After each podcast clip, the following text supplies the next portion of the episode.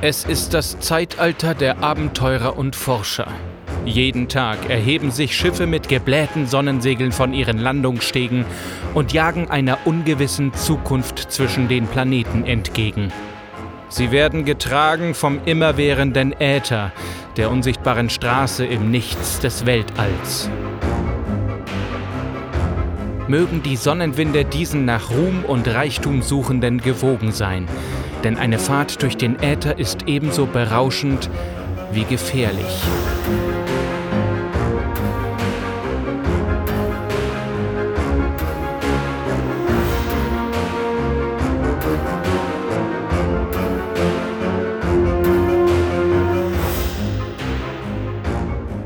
Die Steampunk-Chroniken. Episode 4 Die Jesaja-Mission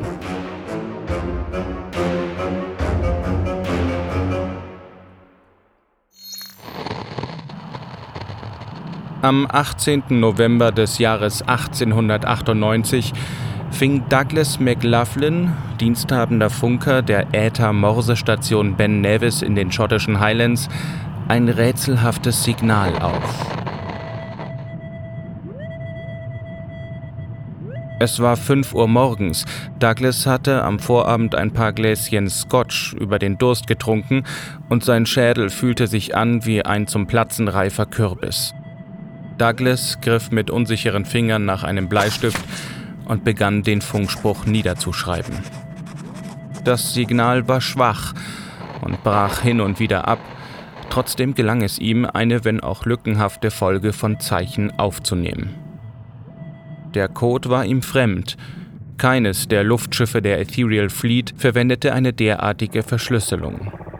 Douglas trug die Zeichenfolge in sein Logbuch ein und leitete den Vorgang weiter an die zentrale Auswertungsstelle in London. Funkstationen in Deutschland, Frankreich und China fingen von nun an ebenfalls regelmäßig Funksprüche auf, die aus derselben Quelle zu stammen schienen, jedoch andere Zeichensequenzen sendeten. Unter den Geheimdiensten der Großmächte setzte ein Wettlauf um das Entschlüsseln der Funksprüche ein.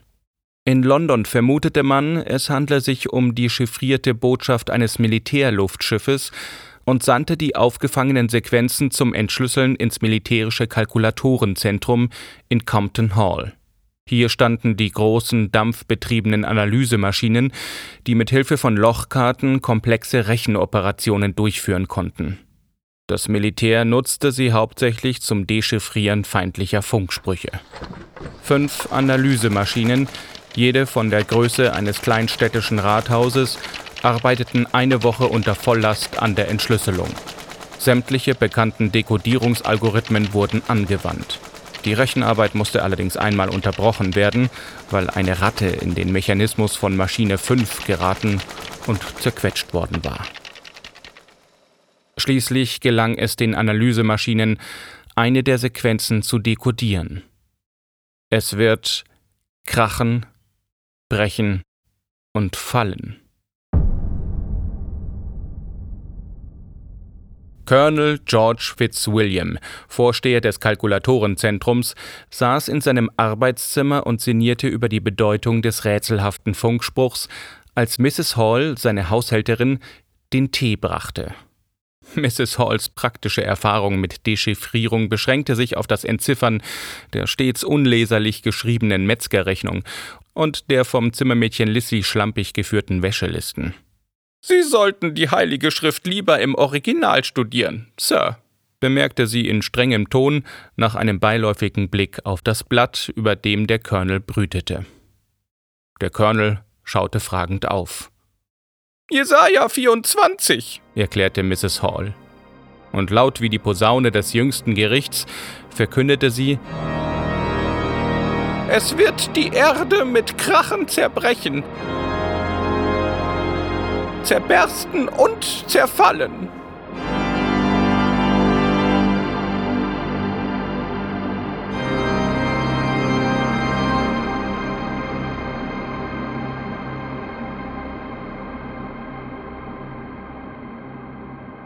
Eine weitere Woche verging, dann kam eine hochrangige Gelehrtenrunde aus Ätherspezialisten, Physikern, Kalkulatoren und Theologen zusammen, um den Funkspruch zu analysieren. Die Experten waren uneins. Die Theologen vertraten die Meinung, der Spruch sei eine direkte Offenbarung Gottes und kündigte das Ende der Welt an, während die Ätherspezialisten die These vertraten, das Signal beweise die Existenz intelligenten Lebens im All. Die Physiker wandten ein, in 30 Jahren bemannter Schifffahrt im Äther habe man noch keine Spur intelligenter Lebensformen gefunden, und überdies, warum sollten Außerirdische, falls sie denn existierten, Verse aus der Bibel senden?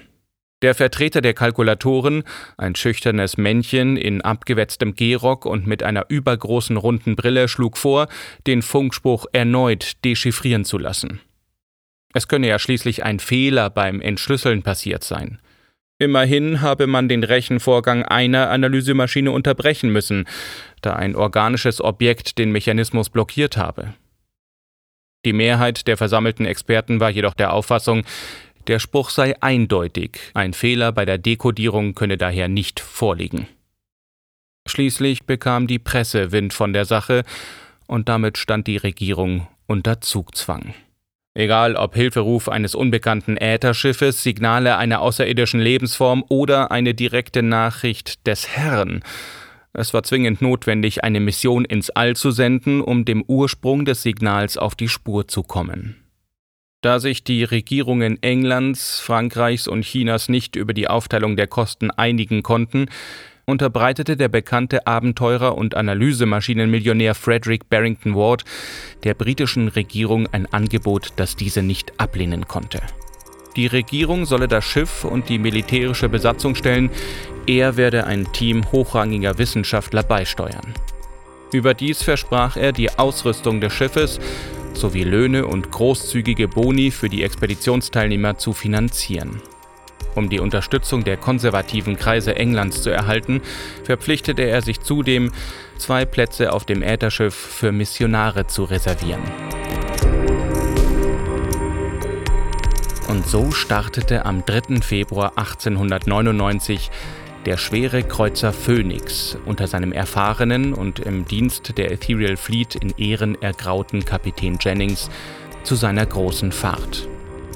Im Aufenthaltsraum der Phoenix drängten sich die zivilen Teilnehmer der Expedition um die großen Panoramafenster und genossen mit lautem A und O das Spektakel des Ablegens. Die Docks der Ethereal Fleet waren über und über mit lustig flatternden Fahnen und Wimpeln geschmückt. Es war ein Fest. Die Kleider der Damen leuchteten in zarten Pastellfarben, die Herren trugen bunte Einstecktüchlein und Kinder hielten bunte Fähnchen in den von Zuckerwatte verklebten Händchen.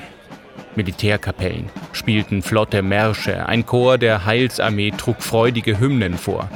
Fundamentalistische Prediger jedoch forderten zu Umkehr und Buße auf angesichts der drohenden Apokalypse.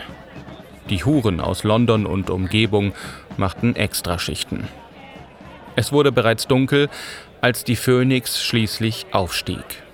Das nächtliche London lag unter ihnen, rote Lampions leuchteten wie Mohnblüten um die Hafenbecken und spiegelten sich vieltausendfach in der Schwärze des Hafenwassers. Salutschüsse dröhnten. Die zuckenden Lichtblitze des Abschiedsfeuerwerks erhellten das zerklüftete Gebirgsmassiv der neugotischen Parlamentsgebäude. Bleich und löchrig wie ein vergammelter Cheddar-Käse hing am südlichen Horizont der volle Mond. Manchmal kam ein besonders großer feuerspeiender Drache oder eines der großen Sternenräder dem Luftschiff so nahe, dass Penelope den Geruch verbrannten Pulvers zu riechen glaubte. Penelope dachte an die Wasserstofftanks des Luftschiffes und daran, dass nur eine dünne Hülle aus gummierter Leinwand zwischen ihr und dem freien Fall aus mehreren hundert Fuß Höhe stand. Frederick Barrington Ward, Mäzen und wissenschaftlicher Leiter der Expedition, schlenderte zu ihr herüber. Lässig lehnte er sich gegen die Fensterbrüstung und hob sein Champagnerglas. Auf eine erfolgreiche Mission, wen immer wir antreffen werden. Penelope lächelte höflich. Ihr Blick fiel auf einen drahtigen Mann mit militärischem Bürstenhaarschnitt und buschigem grauen Schnauzbart. Seine runden Brillengläser blitzten im Licht der Gaslampen wie übergroße Augen eines nachtaktiven Tiers. Dr. von Todt, Astronom an einer mitteleuropäischen Universität, hatte anhand der aufgefangenen Radiosignale die Zielkoordinaten der Expedition berechnet. Es war ein Punkt in der Umlaufbahn des Mars. Eine voluminöse Dame in züchtigem Schwarz und vernünftigen Schuhen gesellte sich zu ihnen, ihren verschüchterten Ehemann hinter sich herzerrend. Ist das Feuerwerk nicht furchtbar gefährlich? wandte sie sich direkt an Mr. Barrington Ward und vermied es, Penelope anzuschauen. Aber nein, meine gnädigste, antwortete der Millionär. Unsere chinesischen Feuerwerker können die Höhe und Flugbahnen ihrer Feuerwerkskörper genau vorausberechnen. Mit charmantem Lächeln fügte er hinzu, es sei denn, sie wollten uns hochgehen lassen.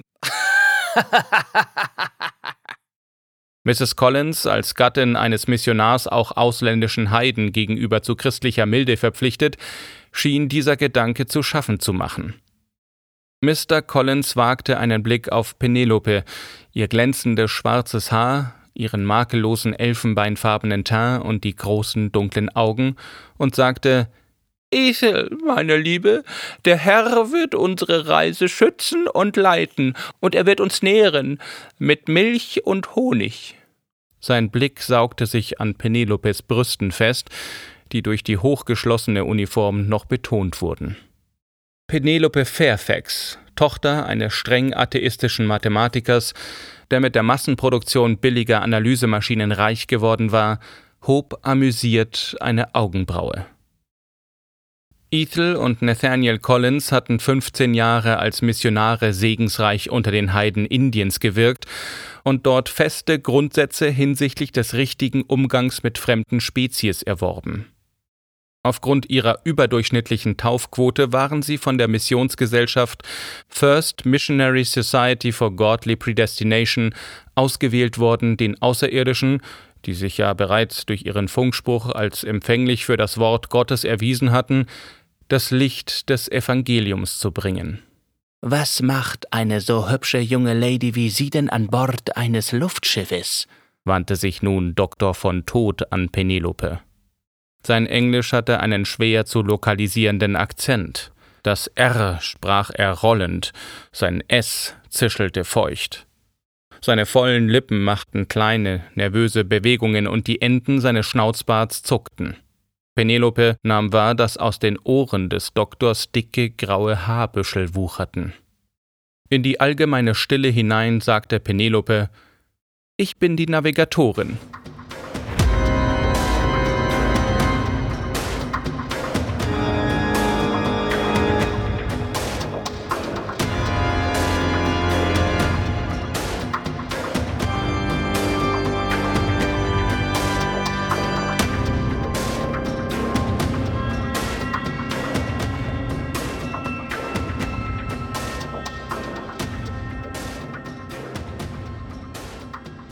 Attila hatte sich hinter einem Fass mit Pökelfleisch verkrochen.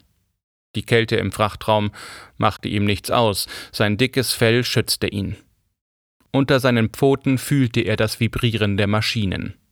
Das Leben als Ätherhund war leichter als in den Hundezwingern von Soho, wo er als Welpe die ersten Monate seines Lebens verbracht hatte. Essensreste gab es genug in der Kombüse, und ein geschickter Rattenjäger konnte sich im Frachtraum noch mit zusätzlichem Fleisch versorgen. Doch er vermisste den Geruchswirrwarr der Erde, den Duft nach Gras, Abfall und den Markierungen anderer Rüden. Hier oben gab es weit weniger Gerüche, dafür nahm seine Nase sie intensiver wahr. Daher war der Mensch ohne Geruch für Attila eine beständige Quelle der Irritation. Der geruchlose Zweibeiner hatte soeben den Frachtraum betreten und bewegte sich zielstrebig zwischen Kisten und Fässern auf eine unscheinbare braune Holzkiste zu. Attila hörte ein leises Quietschen, als er die Kiste öffnete und einige schwere Gegenstände herausnahm. Schinken, roch Attila. Kurz darauf stach der Geruch leicht erhitzten Metalls in seine Nase, und seine empfindlichen Hundeohren nahmen ein dünnes, hohes Sirren wahr, weit außerhalb dessen, was ein Mensch hören konnte. Ein prägnanter Rhythmus, mehrfach wiederholt. Attila heulte laut auf. Seine Ohren schmerzten. Er schoss hinter seinem Pökelfass hervor und zwängte sich durch eine enge Luke in den angrenzenden Laderaum. Der geruchlose Mensch blieb zurück.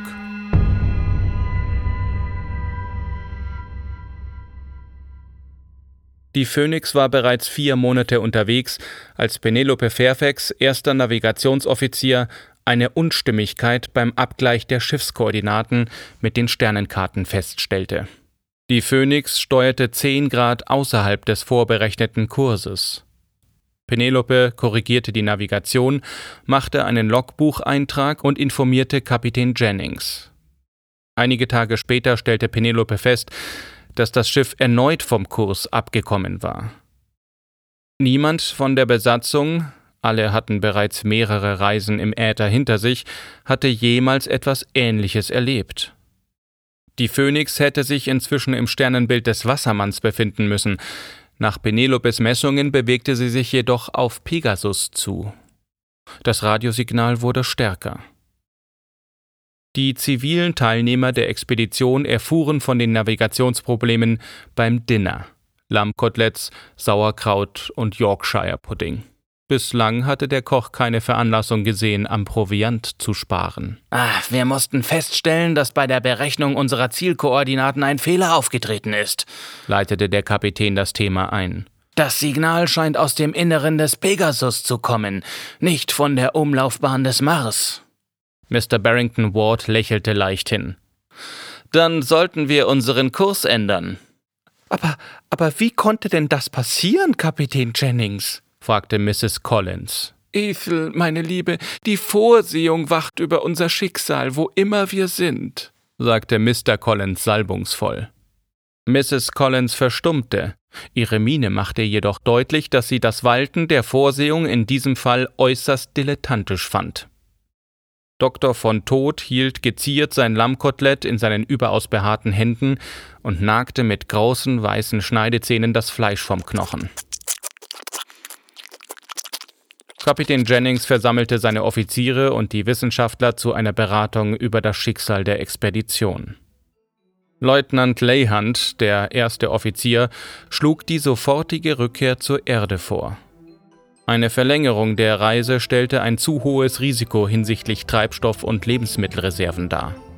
Leutnant Penelope Fairfax, die Navigatorin, riet ebenfalls ab, dem Signal weiter zu folgen. Dr. von Tod hingegen, seine Schnurrbartspitzen vibrierten erregt und Penelope glaubte einen Moment auch seine Ohren zuckten, befürwortete eine Fortsetzung der Reise. Es sei zu erwarten, dass die Außerirdischen, die das Signal sendeten, über ausreichend Ressourcen verfügten, um das Schiff für die Rückkehr auszurüsten.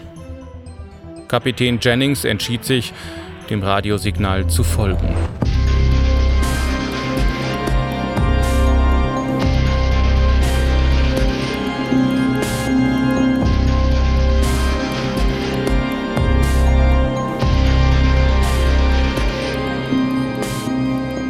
Die Phoenix war nun beinahe zehn Monate unterwegs. Das Signal schien ferner und ferner zu rücken. Das Schiff war weit ins Sternbild des Pegasus eingedrungen und bewegte sich in Richtung des großen Bären. Zum Dinner gab es für die Expeditionsteilnehmer Grütze mit Speckgrieben. Attila lebte inzwischen ausschließlich von Ratten. Und immer noch kam der geruchlose Zweibeiner alle paar Tage in den Laderaum und quälte ihn mit flirrenden Pfeiftönen. Penelope stand auf der leeren Kommandobrücke. Die Offiziere wohnten der Abendandacht bei. So viele Male in den letzten Monaten hatte sie die Koordinaten neu berechnet. Das Schiff schien jedoch beharrlich seinem eigenen Kurs zu folgen, dem undurchschaubaren Plan eines fremden Willens unterworfen, nicht der peilenden, messenden Kunst der Navigatoren. Penelope schaute hinaus in die geheimnisvolle lockende Schwärze, sah ferne Gestirne, das Licht toter Sonnen, die ihre rätselhaften Lichtbotschaften ins All sandten. Die Sterne des Pegasus schienen zum Greifen nahe. Südlich strahlte rot der Mars, das ursprüngliche Ziel der Mission. In der Weite des Universums den unendlichen Räumen des Alls schrumpften das Schiff, seine Besatzung und ihrer aller Leben auf die Größe von Staubkörnchen zusammen. In der Stille der von allen verlassenen Kommandobrücke sah Penelope nun die Wahrheit, die seit Wochen darauf wartete, ausgesprochen zu werden. Die Phönix war dem Signal zu lange gefolgt. Die Wasser- und Treibstoffvorräte würden noch etwas mehr als zwei Monate reichen, wenn sie nicht bald einen bewohnbaren Planeten erreichten, wo sie Treibstoff, Wasser und Lebensmittel aufnehmen konnten, war das Schiff verloren. Schritte hinter ihrem Rücken rissen sie aus ihren Gedanken. Frederick Barrington Ward hatte die Kommandobrücke betreten. So sieht also die Unendlichkeit aus, Leutnant Fairfax. Der Millionär blickte hinaus auf das schillernde Band der Milchstraße. Warum haben Sie sich eigentlich für diese Mission freiwillig gemeldet? Penelope zögerte. Niemand auf dem Schiff hatte sie je gefragt, warum sie, eine junge, reiche Frau mit besten beruflichen Aussichten in der Ethereal Fleet, sich zu einer so gefährlichen Mission gemeldet hatte. Für andere wäre ein Platz im Expeditionsteam ein Sprungbrett für einen schnellen Aufstieg gewesen. Wieder andere lockten die fantastisch hohen Prämien, die Barrington Ward für alle Teilnehmer der Expedition ausgelobt hatte. Die Collins konnten zusätzlich zu den irdischen Reichtümern auch noch mit himmlischen Lohn rechnen, wenn sie die Außerirdischen zum Evangelium bekehrten. Penelope jedoch würde mehr Geld erben, als sie jemals ausgeben konnte, und schon mit ihrem jetzigen Vermögen hätte sie sich jederzeit eine prestigeträchtige Offizierstelle kaufen können. Ihr früheres Leben erschien ihr plötzlich klein und unwichtig. Sie dachte an Charles Osgood, ihren Verlobten, und daran, dass sie durch die Teilnahme an dieser Mission die unvermeidliche Heirat mit einem ungeliebten Mann hatte aufschieben wollen. Sie hatte Barrington Ward in den letzten Monaten als anregenden Gesprächspartner schätzen gelernt. Zum ersten Mal nahm sie ihn nun als Mann wahr. Penelope griff nach seiner Hand und zog ihn an sich. Und während sich ihre Körper aneinander pressten, ihre Lippen zueinander fanden und sie sich im Angesicht der Sterne liebten, sah Penelope mit aller Klarheit, dass sie nicht mehr zurückkehren würden.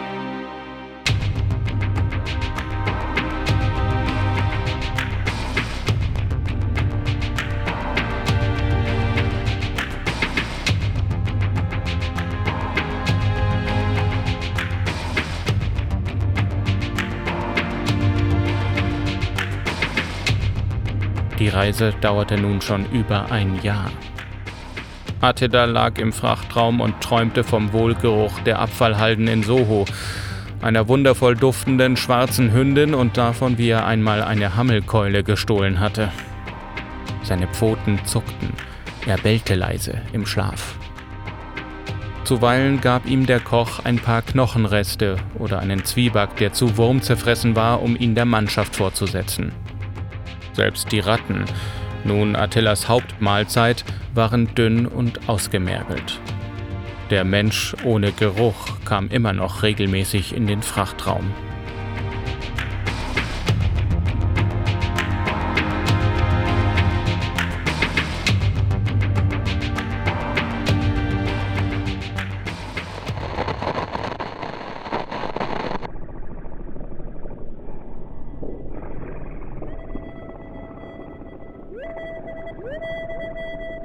Der Funker stellte fest, dass sie sich der Quelle des Funksignals näherten.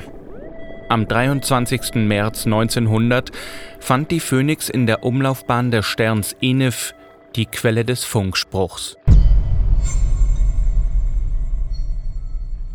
Sämtliche Mitglieder des Expeditionsteams waren auf die Kommandobrücke geladen, während sich das Schiff dem rätselhaften Objekt näherte. Eine achteckige Kapsel, groß wie eine englische Kathedrale, schwebte im strahlenden roten Licht Enifs. Die Oberfläche bestand aus bläulich schimmerndem Metall, das übersät war mit rostigen Pockennarben. Ein Meteoritensturm, vermutete Kapitän Jennings. Das ausgesandte Vorauskommando kam mit der Nachricht zurück, es gebe eine Luke an der oberen Schmalseite der Kapsel. Die Mitglieder des Expeditionsteams, bestehend aus Frederick Barrington Ward, Dr. von Todt, Mr. Collins sowie fünf Marinesoldaten, geführt von Penelope Fairfax, stiegen in ihre Raumanzüge. Mrs. Collins, in Erwartung außerirdische Wesen vorzufinden, die nach der spirituellen Nahrung des Evangeliums hungerten, drückte ihrem Gatten eine Bibel in die Hand. Die Gruppe bestieg den kleinen wasserstoffbetriebenen Raumgleiter und legte ab.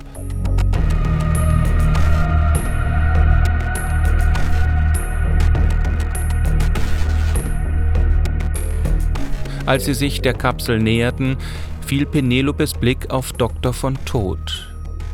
Der Gelehrte schien merkwürdig erregt. Seine Hände zuckten, seine Brillengläser blitzten im grellen Licht Enifs. Die Marinesoldaten benutzten schweres Gerät, um die Luke zur Kapsel aufzustemmen. Schließlich zeigte sich eine schmale Treppe, die nach unten führte. Die metallenen Treppenstufen waren überzogen von einem dunklen, flechtenartigen Belag. Penelope führte die Gruppe nach unten und nahm schließlich die Maske vom Gesicht. Die Luft roch metallisch und dumpf. Die Kapsel musste über eine autarke Sauerstoffversorgung verfügen. Immer tiefer führten die gewundenen Stufen. Schließlich erreichte Penelope eine sechseckige Tür. Nur mühsam gelang es vier Marinesoldaten, die Tür nach innen aufzustemmen.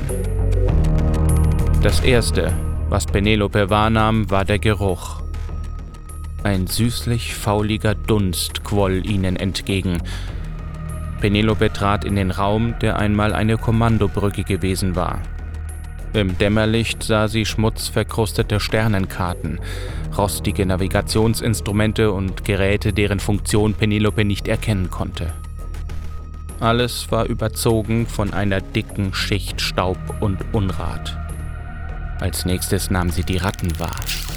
Hunderte, Tausende von ihnen wimmelten auf Kartentischen und Instrumentenborden, schmiegten sich in Bücherregalen aneinander und nisteten in den Rohrsystemen, die sich die Wände entlang zogen. Penelope versuchte ein Würgen zu unterdrücken und machte einen weiteren Schritt in den Raum hinein. Der Raum vibrierte vom Rascheln, Scharren und Fiepen der Nager. Doch über dem Grundton aus tierischen Lauten nahmen Penelopes Ohren ein weiteres Geräusch auf. Technisch und in gleichmäßigem Rhythmus. Ein Morseapparat. Das Gerät schien Signale zu empfangen und auszusenden.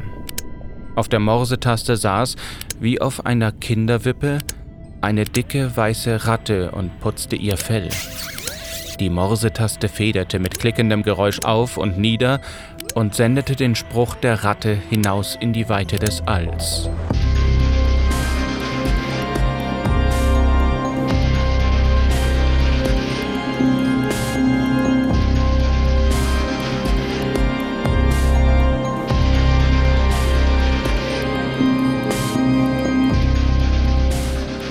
Der schwere Kreuzer Phoenix blieb verschollen. Der einzige Überlebende der Mission wurde Monate später in einer Rettungskapsel von der Fregatte Princess Albertina in der Nähe des Mars aufgegriffen.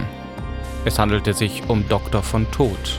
Bei ihm fanden sich Knochen und Fellreste, die vermuten ließen, von Tod habe sich von der Leiche eines Hundes ernährt. Außerdem sprangen zwei weiße Ratten aus der Raumkapsel und verschwanden blitzschnell in den Lüftungsschächten der Princess Albertina. Dr. von Tod konnte nichts über das Ende der Phönix berichten, da er der menschlichen Sprache nicht mehr mächtig schien. Gelegentlich, bei Vollmond, befielen ihn unerklärliche Erregungszustände, unter deren Einfluss er ein hohes Pfeifen ausstieß. Er wurde ins Mountain View Asylum for the Mentally Sick eingewiesen, von wo er im Jahre 1905 für immer verschwand.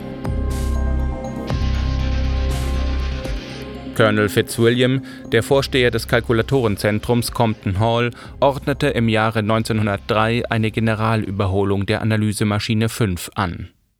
Als die Arbeiter die Maschinenteile auseinandernahmen, fanden sie unterhalb des Metallmechanismus Unter einem hölzernen Zwischenboden ein ungeheures Rattennest. Tausende von Lochkarten waren von den emsigen Nagern zum Nestbau verwendet worden. Ein verdammtes stinkendes Datenschlamassel, wie Bertie Blunt, der Mechaniker, sich ausdrückte. Anhand der Markierungen auf den Lochkarten stellte man fest, dass die Karten zum Entschlüsselungsauftrag des Ben Nevis Funkspruchs gehört hatten. Colonel Fitzwilliam hat diese Entdeckung nie verkraftet. Er reichte seine Demission ein und zog sich aufs Land zurück. Es heißt, er habe seine Haushälterin geheiratet und sei religiös geworden. Ausgehend von den Docks der Ethereal Fleet hat sich in London im Laufe der letzten Jahre eine neue Rattenart ausgebreitet. Wissenschaftler haben herausgefunden, dass sie weit intelligenter sind als unsere einheimischen braunen Ratten. In einigen Lagerhäusern haben sie bereits die Herrschaft übernommen.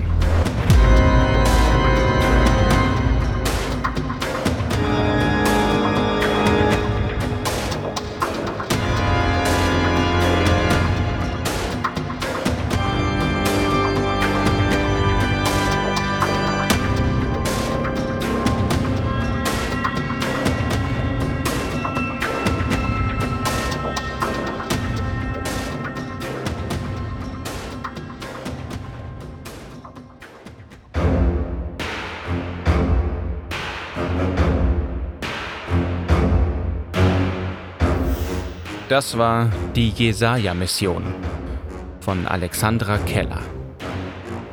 Diese Geschichte entstammt der Anthologie Äthergarn aus der Reihe Die Steampunk-Chroniken, herausgegeben von Stefan Holzhauer.